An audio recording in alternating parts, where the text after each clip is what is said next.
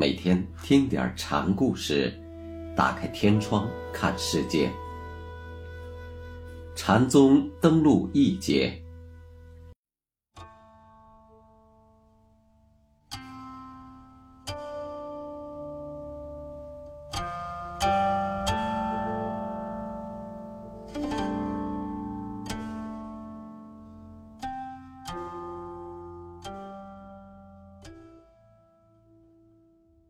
今天讲马古宝彻禅师的第二个故事，题目是“婆子的神通”。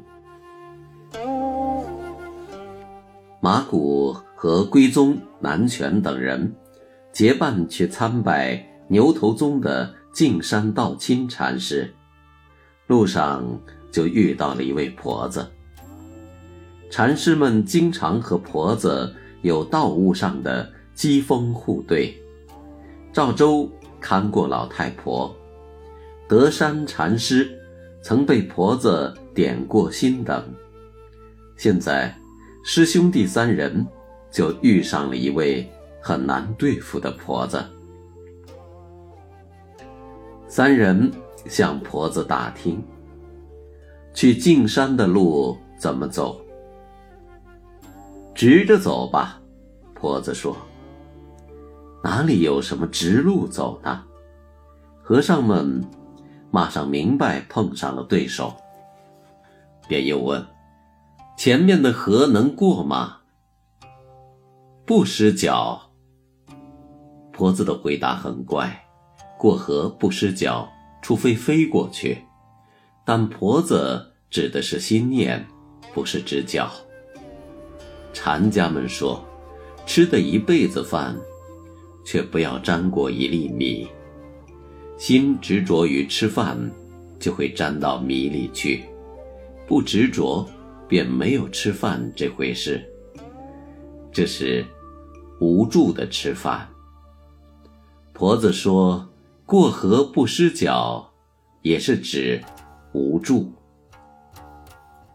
马古。又指着近旁的稻田说：“上岸的稻子怎么长得这么好？下岸的稻子怎么长得这么差呢？好也罢，坏也罢，都得被螃蟹吃了去。”婆子说：“好坏一样，同归于无，还分什么岸上岸下呢？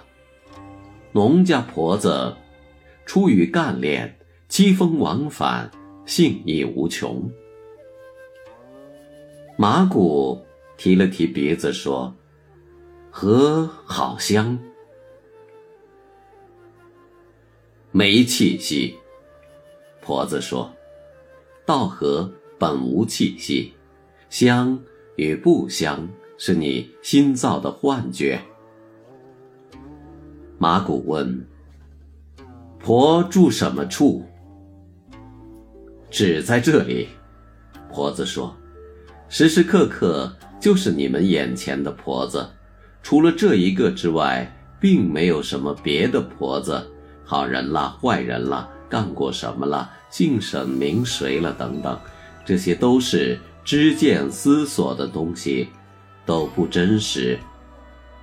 僧人间经常用。”问住处等话头来拷问人，居住之住与无住之住同字，故可用作双关语。婆子的回答很妙，不落把柄。马古三人与婆子说着话，来到茶店。婆子给三人煎好了茶，拿了壶和茶碗三只。走到和尚们的茶桌前，说：“三位和尚，茶好了，但有个条件，能显出神通的，才能吃这碗茶。喝茶还要什么神通呢？”三个人一时之间相对而视，莫名其妙。正狐疑间，婆子高声说道。我给你们显个神通看看。说着，拈起茶碗，倒了茶，径自走了。三人这才恍然大悟，茶端上来了，茶具也齐备，剩下的事只有倒茶喝水，这不是很自然、很简易的道理吗？和尚们竟没有意识到这一点，他们被婆子显神通的话给捉弄了。婆子这叫偷营劫寨，出其不意，攻其不备。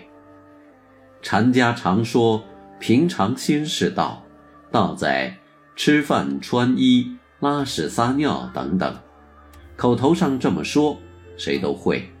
但在需要这些简单平常的道理时，却总难守住这简易平凡的平常心。婆子说了一句“神通”，和尚们大概就去想什么念经动地、手指放光等灵异的事了。但这些东西就实说，并不管你的吃饭穿衣。并不帮助你实实在在的生存，至道简易，至道平常，生活的真理就在生活中。佛经中有则故事，说有一个流浪儿离家出走时，父亲曾在他的衣服里缝上了一颗无价的明珠，但这位流浪汉四处寻找生活的富有。却从没想到自己身上就有他所寻觅的东西，因此穷愁潦倒。马古等三位和尚眼前就是如此，他们因去想什么灵异的神通，而不去正视倒茶喝水这点简易的事理，因而干渴。禅宗以至全部的佛教。都是追求生存的智慧，人总喝不到水是要干死的，水来就喝的道理非常简单。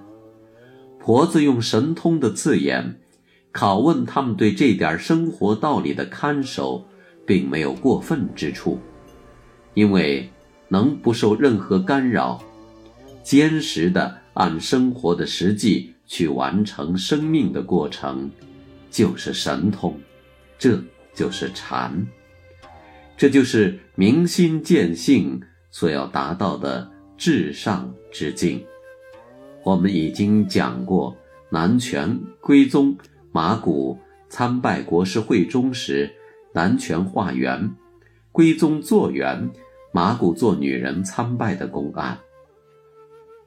做缘本是佛门中常用的手法，可以。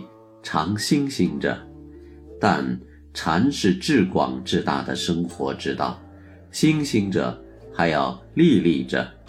这三位大和尚竟被一位婆子一点喝茶的道理难住了。马古也和归宗等禅师一样，法字不胜，只有梁穗等能克己失德。